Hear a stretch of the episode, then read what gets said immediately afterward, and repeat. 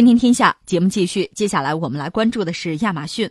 混日子的人不是我的兄弟，这句话如果被安在世界首富贝索斯的头上，似乎也毫无违和感。毕竟亚马逊的基层仓库工人工作强度大、报酬低，已经不是什么新闻了。不过最近，美国科技媒体公开了一份亚马逊公司内部文件，还是震惊了美国的舆论。文件显示，在亚马逊的仓库里，一个工人每小时必须完成几百个包裹的包装工作。强大的 AI 系统不仅能够跟踪每个人的工作进度，甚至还能够精确的计算工人消极怠工的摸鱼时间。亚马逊的 AI 监工可以根据实时数据生成在线解雇指令，直接绕过主管开除工人。今年二月份，肯塔基州一位罹患慢性膀胱炎症的前员工愤怒地将亚马逊告上法庭。认为亚马逊克扣他正常上厕所的时间，因此索赔三百万美元。而英国一家劳工保护组织的问卷调查显示，有百分之七十四的英国亚马逊仓库工表示不敢在上班期间正常去厕所，有人甚至用塑料瓶解决排泄问题。亚马逊方面则声辩认为，AI 系统的上线主要目的不是惩罚和解雇员工，而是为了提高员工的工作效率。亚马逊表示，只有当工厂百分之七十五以上的工人达到工作目标时，才会进一步提高目标门槛。另外，表现最差的百分之五的工人有机会参加培训计划，以求改进。但是按照媒体的爆料，人工智能可没有这么友善，他直接就。按照他的那个系统，按他的设定吧，就观察，把那个相对效率低的就开掉了。就是等于说，这个事情吧是两个层面的，让人不寒而栗。嗯，一个层面是什么呢？今天这个时代，很多就是传统的体力劳动者，他承担的这个巨大的体力上的压力，那到最后连厕所都不敢上，就拿瓶子解决问题，就是去趟厕所，自己指标就完不成了，所以压力很大。另外，他是体力劳动是非常累的。这是一个问题哈。如果说这个还不足以让人觉得触目惊心，你会知道，真正管理你的不是人，是机器，是所谓 AI 人工智能。没有感情的，对，他没有感情，他也不懂感情，他拿你也不当人啊。对，他不认为你有血有肉，就是你效率低，效率低滚蛋，换人 pass，就这个，换另另一个来效率低也是 pass 滚蛋，那就换。他这么一个玩法，所以这个东西让人觉得真的就就非常可怕了。如果说我们说这两重可怕，第一重可怕呢，其实我们不是没有见过。嗯，我记得当年就是所谓默片时代，摩登时代，摩登时代，对，我们看《城市之光》，就卓别林的那些电影啊，就是无声电影，它里面经常是以一个就是一个留一撮小胡子的一个美国工人的形象出现，就是在流水线上不停的在工作，到最后就神经失常了嘛。说到当年的这个流水线吧，这应该是就是福特汽车，福特发明的，他又是怎么着？根据这个肉联厂。肉联厂处理肉，他觉得哎，那是个流水线是吧？哎，这是个挺好的办法。以前福特他做汽车，做那个 T 型车，他不是流水线的，就是有一辆车在这儿，大家围着它，嗯，这个上个轮子，那个那个方向盘啊，这个装个油箱啊，就这个效率很低，所以他开始搞成流水线，就在流水线上不同的有工位，不同的人只做反复做，就那么几步工作，嗯，这样这个车就非常快的时间，很短的时间造出来。T 型车倒不贵。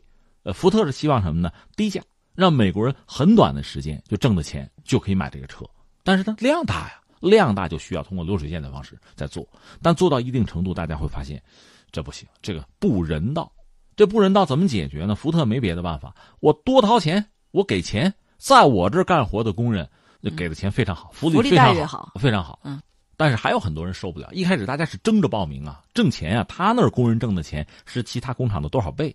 但是后来呢，很多这个做媳妇儿的跑过来说：“你行行好吧，那我给钱了，我给的多，给的多，回家跟死人一样，什么也别干了，回家就剩下睡觉了，缓不过来，就体力消耗很大。所以你看，就是美国经济是发展很快，美国我们讲这个工业发展很快，但与此同生的，那就是美国工人运动。五一节是怎么来的？是芝加哥吧？工人运动吧？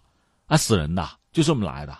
就是你光给钱也不行，他是人。”如果拿钱就都能解决的话，那倒简单了，不是那么回事。人是有感情、有七情六欲，另外人是肉的，他是有极限的。我们讲，你看下围棋，这脑力劳动，李世石也好啊，呃，柯洁也好，下不过阿尔法狗。说到底，到最后他是有情绪波动的，他是体力支撑不住的，还还不简单的是一个智力的问题，是这么个状况。这是我们说这一重问题。这重问题，你看马克思。在《资本论》里很早以前就把这个问题搞清楚。马克思什么时候人？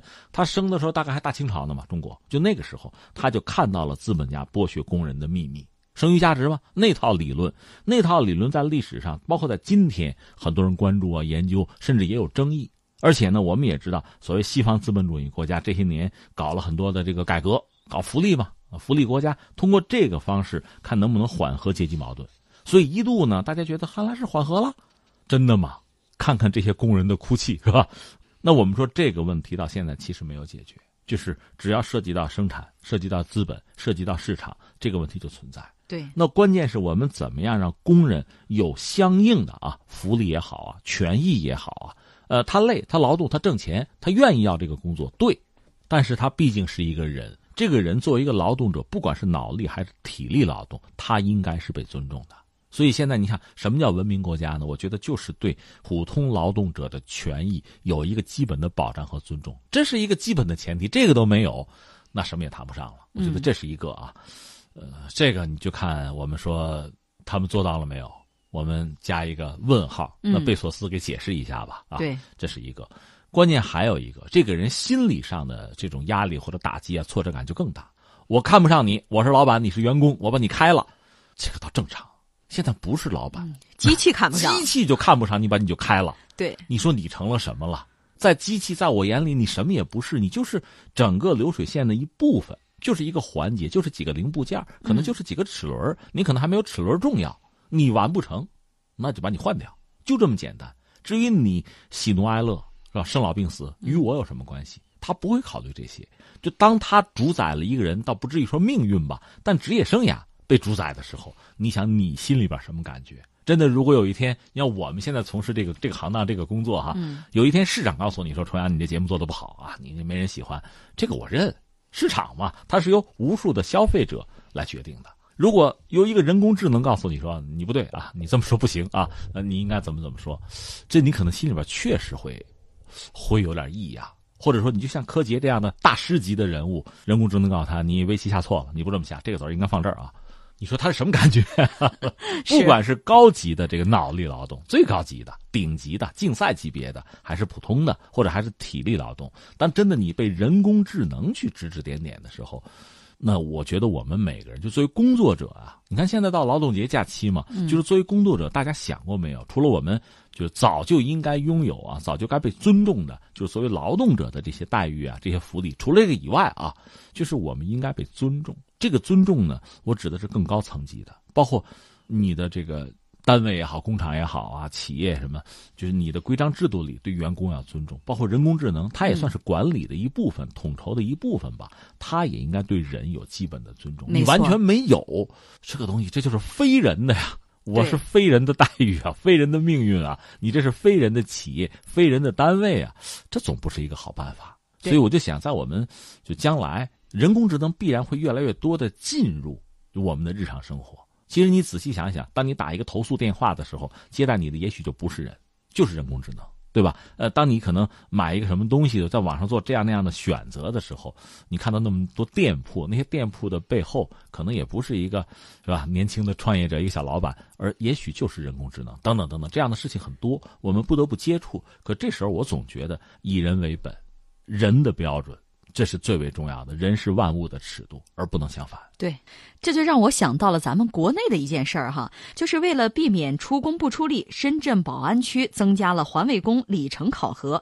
市政道路片区要求每小时不低于零点八公里，城中村片区呢则每小时不低于零点五公里。也就是说，给环卫工装上 GPS 定位器来考核，如果说里程不足，就视为是出勤不合格。有的环卫工呢就认为不合理，宝安区城管局就回应说，走访的时候曾经发现有人原地摇晃。定位器，所以说这个考核也做了相应的调整。我就想起我有同事健身，他健身呢就是跑嘛，夜跑，而且天天在网上朋友圈里发。后来他们说弄只猫就行，捆到猫身上就可以，弄只狗它可以代替你哈，就忽悠哈。那翻回来，我们说深圳这个事情，首先还好吧，还算不上是像刚才我们说这个贝索斯他们搞的那套，就是机器对人的某种裁定或者取舍。毕竟还是人的，只不过人对人进行监督监管的时候，他是用这个 GPS，来考核里程，这里面我觉得漏洞就很多。因为你看，我们作为一个一个市民吧，我们就知道什么地方脏，什么时候不脏。因为下雨啊，或者说刮风啊带来的什么地方就垃圾比较比较容易积累，什么地方就好一点。所以你简单的拿里程来算，这是一个维度，但这个维度肯定不够。那怎么办呢？那你不妨再找两个人看着啊，你弄个无人机，多弄几个摄像头，这可能比 GPS 管用啊。那么问题就来了，成本呢？另外，尊重呢？我刚才讲的尊重呢？所以我觉得最重要的，我们能不能就是通过什么方式吧？通过首先是尊重啊，尊重是前提，在这个基础之上，你能够激发大家就是工作的热情，这是你领导的本事。你没有这个本事，你只能有其他的这些，在我看来就是这个奇技淫巧、邪门歪道啊，这种方式它往往是什么？就是你刚才说你担心他们出工不出力，你这种方式是不是也是出工不出力？嗯，最后你拿不到相应的结果嘛？对，这也是一种投懒的表现。对呀。